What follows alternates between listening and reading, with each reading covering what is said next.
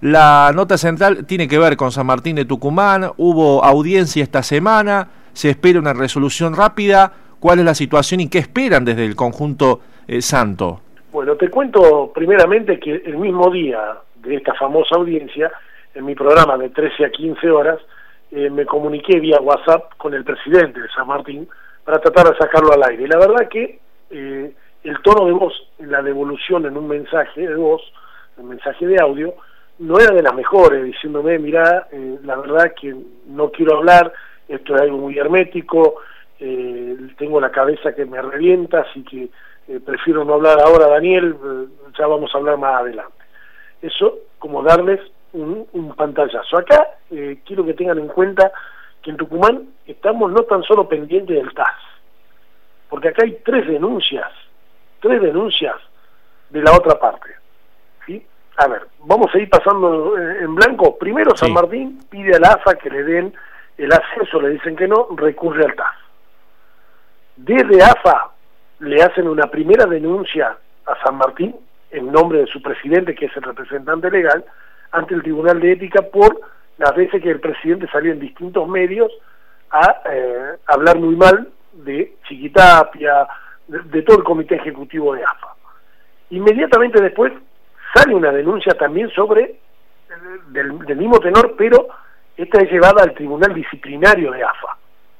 Mientras está sucediendo esto, San Martín va a la justicia ordinaria a pedir que se anule la asamblea ¿sí? del 19 de marzo, la asamblea eh, cuando se dan por terminados los torneos, donde también va a quedar eh, el presidente Tapia reelegido. ¿sí? Vuelve a salir una, nueva denuncia ahora otra vez de la AFA y esta vez la AFA va otra vez eh, al Tribunal de Ética. Entonces, si ustedes están pasando en claro, estamos hablando de tres denuncias por el lado de AFA y dos de parte de San Martín, donde incluye dos tribunales eh, de ética, el tribunal disciplinario, los tribunales ordinarios y el TAS. Si el TAS le da el ok a San Martín ¿Qué va a pasar con las sanciones que tiene pendiente San Martín de Nafa? Yo no sé si ustedes saben, pero en un momento dado el Tribunal de Disciplina de AFA le dio un sobrecimiento al presidente, Roberto Sagra, le dijo eh, que sea la última vez que hablen mal de la gente de AFA, algo así como el papá cuando le tira la oreja, no hubo sanción de nada. Pero esta sanción nunca fue publicada por el boletín oficial de AFA. La AFA dijo eran nueve los miembros, se juntaron cuatro, hasta acá está todo ok, porque se pueden juntar cuatro del tribunal disciplinario y tomar una decisión, pero nunca estuvo firmada, no estuvo la firma digital. Eso es lo que aduce AFA. E inmediatamente recusan a los cuatro miembros del tribunal disciplinario porque San Martín se equivoca y presenta ante la prensa un mail que le había mandado el presidente del tribunal disciplinario diciéndole eh, eh, el fallo, cuando nunca ningún miembro del tribunal disciplinario puede hacer real el fallo de los clubes. Eso tiene que estar puesto simplemente por AFA, no podés tener un papel o una prueba. Así que realmente nosotros estamos esperando a ver qué dice el TAS y qué va a pasar después de lo que diga el TAS. Porque si el TAS le llega a dar lo que hay a San Martín, ¿qué va a hacer la AFA? Claramente... Claro, claro, claramente Daniel, eh, uno se centra y está la mirada en el TAS, pero hay una situación después eh, importante entre AFA y San Martín. Y por el otro lado, si uno hace una eh, denotación de quizás el tono o del presidente Sagra, uno puede mencionar que quizás, bueno, un miembro del TAS mencionaron, el primer paso es considerar relevante o no estas, esta solicitud. Y si no es relevante, no, no avanza y, y San Martín quedará allí con eh, una expectativa truncada con respecto a este, a este pedido.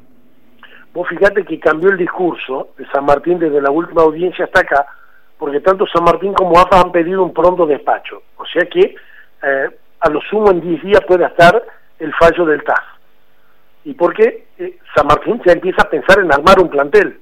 Entonces, esas son las nuevas, a ver, no lo dicen al aire, pero nosotros sabemos que es un secreto a voces dentro del club, que ya están empezando a, tratar de armar un plantel porque pareciera ser que no están viendo que la situación no va a venir favorable. ¿sí? Más allá de que los grupos los hinchas de San Martín, más allá de que se, se trabaja eh, con este tema de los famosos trolls y demás. No, no, ya está. He escuchado audio desde marzo hasta acá, eh, colegas, a donde, no, acaban de votar en AFA, acaba de ascender San Martín y Atlanta, hubo solamente tres votos en contra, eh, uno de ellos el presidente Atlético Tucumán, Mario Leito, lo empezaron a insultar de todos lados a Leito, Leito estaba en Tucumán, nunca había habido una reunión, o sea, audios y leyenda al por mayor eh, se, se, filtraron que son todos, obviamente, que son toda información falsa. Pero bueno, eh, lo que sí les puedo decir es eso, de que San Martín hoy día necesita saber cuanto antes porque necesita rearmar su plantel. Y aparentemente no están teniendo buenas noticias o, o, el semblante que quedó después de esta audiencia no es el mejor, por eso, primero que el presidente Sagra, en el tono de voz que me contesta, y después en el tema de, empezar a buscar para armar un, nuevo plantel. ¿Cómo te va Daniel? Buenas noches, Pablo Ramón te saluda. ¿Qué tal Pablo? ¿Cómo te va? Muy buenas noches. Buenas noches. Eh, panorama complejo el de San Martín por todo lo que, lo que nos estás contando, porque en el mejor de los casos que le, que le den el ascenso, eh, bueno, uno, no, yo siempre digo, no, no conozco de leyes el tema jurídico, pero con el tema de esas denuncias que AFA le hizo a San Martín, habría que ver ahí si AFA tiene alguna posibilidad de aplicar alguna sanción deportiva. Es un interrogante que, se me, que me surgió mientras, mientras vos nos, nos explicabas todo esto. Y después la otra es si, si tiene que jugar, eh, si no le dan el ascenso, eh, más allá de que la idea es formar un equipo competitivo, eh, actualmente San Martín no está entrenando y es como que estaría dando mucha ventaja por ese lado también. Y sí, pero vamos por parte, decía el amigo Jack. En, el primer tema te lo facilito. Sí. Artículo 75 ¿sí? del Tribunal de Disciplina, cuando un miembro de algún club, un representante de un club, como lo es el presidente de San Martín, eh, difama a algún eh, miembro del comité ejecutivo de AFA, en este caso fue al presidente, al vicepresidente, al secretario, al tesorero, no le faltó ninguno. Se peleó con todo, hasta inclusive con Sergio Massa, que no está en el comité ejecutivo, pero a quien lo apuntó directamente diciendo que él es el que había puesto plata para que la AFA eh, haga lo que está haciendo, de volver a jugar un torneo y dejar sin efecto el anterior. Claro. Esto está en todos lados. ¿eh?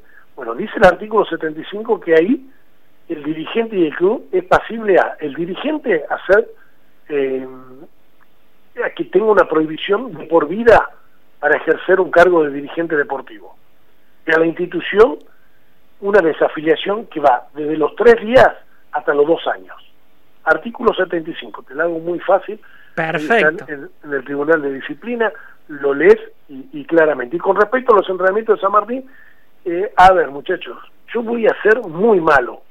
Yo eh, voy a ser muy malo y voy a hacer los cálculos que tengo que hacerlo, porque los tengo que hacer Hoy San Martín no tiene dirigentes. San Martín es Roberto Sagra y los que lo quieren acompañar. No tiene, eh, San Martín no tiene un complejo, no tiene la cantidad de socios que puede mantener una institución cuando no hay fútbol.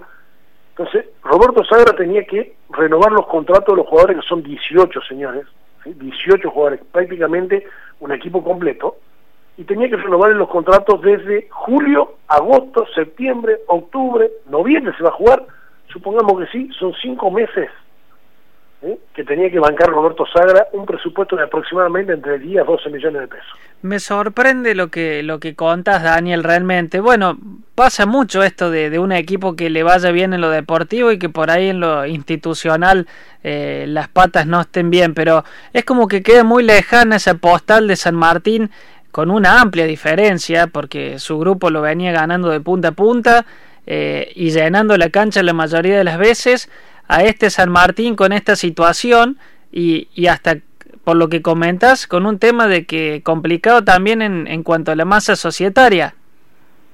Y San Martín es un club que no tiene más de 2.000 socios.